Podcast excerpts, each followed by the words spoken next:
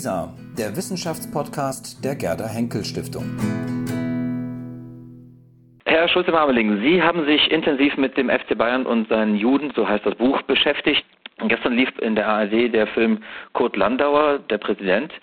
Wie hat Ihnen der Film gefallen als Experte zu Bayern und Kurt Landauer? Also mir hat er sehr gut gefallen.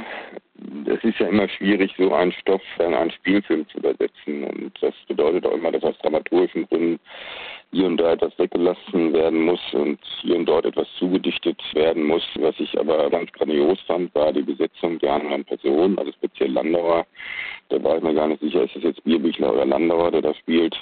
Und entscheidend ist, glaube ich, nicht, was wir als die vermeintlichen Experten denken, die sich mit der Sache intensiv beschäftigt haben, sondern welche, die sich noch nicht mit der Geschichte beschäftigt haben. Und da fand ich so die Reaktion meiner Frau ganz typisch, die jetzt nicht ist und mit dieser Geschichte mit Landauer auch nicht so großartig auskennt. Die war schlichtweg äh, begeistert von diesem Film. Mhm. Bei so einem Film läuft man ja oft Gefahr, dass man zu einer Art Heroisierung vielleicht kommt und das Bild der Hauptfigur des Protagonisten sehr ungebrochen ist. Haben Sie das Gefühl, dass in diesem Film durchaus eine, ja, ein Profil gelungen ist von Kurt Landauer? Das glaube ich schon. Also ich habe ihn wiedererkannt. Also wir kennen ihn ja alle persönlich nicht, aber so wie er mir in Erzählung begegnet ist, nämlich als ein sehr energetischer Präsident, der aber auch nicht einfach ist sehr bestimmt sind, zum autoritär zu sein. Und ich glaube, dass das auch dann nach seiner Rückkehr mit einem Problem ist, dass ein bestimmtes Alter erreicht. Dann gibt es eben halt diese Jungen im Verein, die sich nicht mehr so alles von dem Alten sagen lassen wollen. Also ich denke, in seiner Vielschichtigkeit, dazu gehört auch, dass er auch nicht einfach war. Ich denke, große Charaktere sind nie einfach, sehr gut porträtiert worden. Mhm. Auffallend war bei dem Film, dass er sozusagen nicht das Publikum geschont hat, wie stark die deutsche Nachkriegsgesellschaft noch antisemitisch oder mit jüdischen Vorurteilen noch behaftet war. Fanden Sie, dass das ganz gut gelöst war oder würden Sie aus Ihren Studien heraus zu einem anderen Urteil kommen? Nein, überhaupt nicht. Das ist tatsächlich so gewesen. Also das können wir uns gar nicht vorstellen. Wir denken immer so, dass mit dem 8. Mai 1945 das Volk geläutert war, aber dem war mitnichten so. Also die antisemitischen Stimmungen und speziell auch in München bis hin auch zur körperlichen Auseinandersetzung war nach 1945 sehr stark. Und das ist ja auch das Erstaunliche an der ganzen Geschichte des FC Bayern. Auch dann vor 1933 in München ist ja immer eine Hochburg des Antisemitismus gewesen und ist es auch erstmal nach 1945 geblieben. Und in diesem Milieu macht sich Landau dann wieder daran, den FC Bayern aufzubauen. Hm. Wie ist es zu erklären, dass jemand, der seine ganze Familie verloren hat während der Nazi-Diktatur, dass er trotzdem sich für München entschieden hat und dass er sich auch für diesen Verein entschieden hat? Es wird ja immer wieder thematisiert, dass er gerne diese Vision hat, nach Amerika auszuwandern. Da können wir ja nur spekulieren. Welche Option hatte er? Eine Option wäre vielleicht gewesen Palästina, wo ja seine Schwester lebt, aber er hat ein gewisses Alter schon erreicht, ins politischen, militärischen während dieser Zeit in dieser Region hineinzustürzen, ist dann auch nicht so attraktiv. USA, da gibt es die Familie Glauber, der auch immer sehr geholfen hat, aber mehr Leute kennt er dort vermutlich nicht. Es ist dann letztlich doch auch eine fremde Umgebung. Und dann, gut, bleibt noch München. Er ist immer Münchner durch und durch gewesen. Er hat diesen Verein geliebt. Und entscheidend ist sicherlich auch, dass er sich zumindest der Illusion hingeben kann, dass dieser Verein seine Rückkehr begrüßt, dass dieser Verein sich während der NS-Zeit einigermaßen anständig verhalten hat, zumindest im Vergleich zu anderen Vereinen und vor allem zum Lokalrivalen. Hinzu kommt eine personelle Konstellation. Sein alter Kampfgefährte Siege Hermann kehrt ja auch nach München zurück und wird auch wieder beim FC Bayern aktiv. Und der Oberbürgermeister ist der Karl Scharnagel, wie im Meisterschaftsjahr 1932, mit dem er sich ganz gut verstand.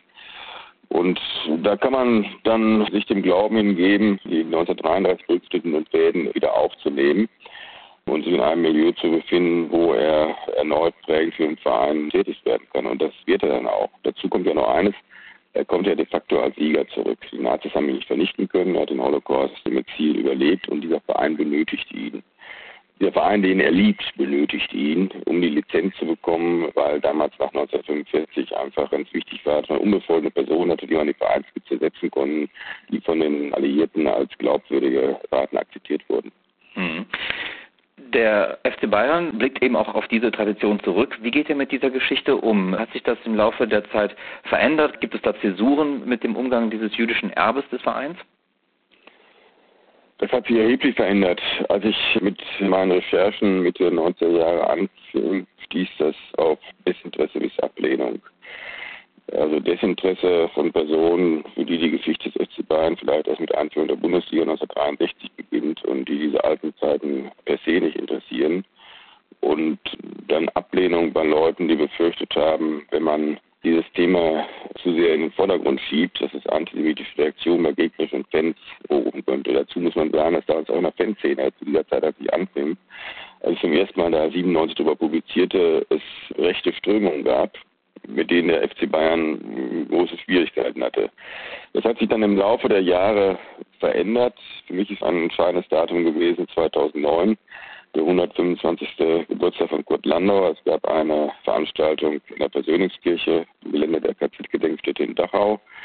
Und dort wurde ich als Referent eingeladen. Und zu dieser Veranstaltung erschien dann die Bayern-Spitze in Form von Karl-Heinz Rummenigge, Karl-Heinz Hopfner und Fritz Fehrer. Und man hat auch einen Kranz an der Baracke niedergelegt, wo Kurt Landauer nach der Reichsbewohnnacht einsaß.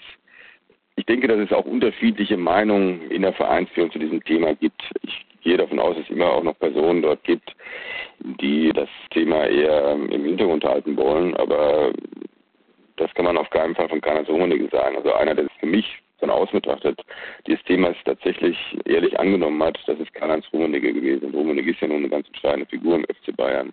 Also Rummenigge ist auch dann nach dieser Veranstaltung in Dachau nochmal auf der ja, als Hauptversammlung des FC Bayerns auf diese Veranstaltung eingegangen und er ist eigentlich der Erste aus der FC Bayern Führungskrew gewesen, der gesagt hat, dieser Mann war wichtig für den Verein, dieser Mann ist eigentlich der Vater des modernen FC Bayern. Mhm. Eine letzte Frage und die vielleicht ein bisschen verallgemeinert. Ist Antisemitismus heute in der Fußballszene wieder ein Thema? War es schon immer ein Thema? Gibt es da Konjunkturen? Befinden wir uns möglicherweise gerade in einer Phase, wo das wieder besonders virulent wird? Ich denke, das Problem des Antisemitismus hat uns immer begleitet und wird uns auch immer begleiten. Das ist ja auch eine Geschichte, die kann sogar ohne Juden existieren.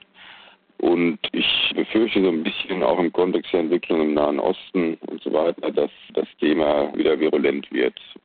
Es ist nie so völlig aus den Stadien verschwunden. Aber umso wichtiger ist, dass man eben mit diesen Geschichten Landau oder Steno Konrad in Nürnberg und so weiter dagegen hält und was vor allem wichtig ist, dass das in der Fanszene geschieht. Und was da von der Schickeria bei Bayern München passiert ist, die ja dieses Thema Landauer dann in das Stadion hineingetragen haben und diesen Verein getragen haben, das ist fantastisch und kann man gar nicht hoch genug bewerten. Und es gibt ja eine ganze Reihe anderer Vereine, wo Fans in ähnlicher Weise sich dieses Themas bemächtigen und die jüdischen Bürger wieder zurück in die Geschichte ihres Vereines holen. Herr Schulze-Marmeling, ich danke Ihnen sehr für dieses Gespräch. Vielen Dank. Bitteschön.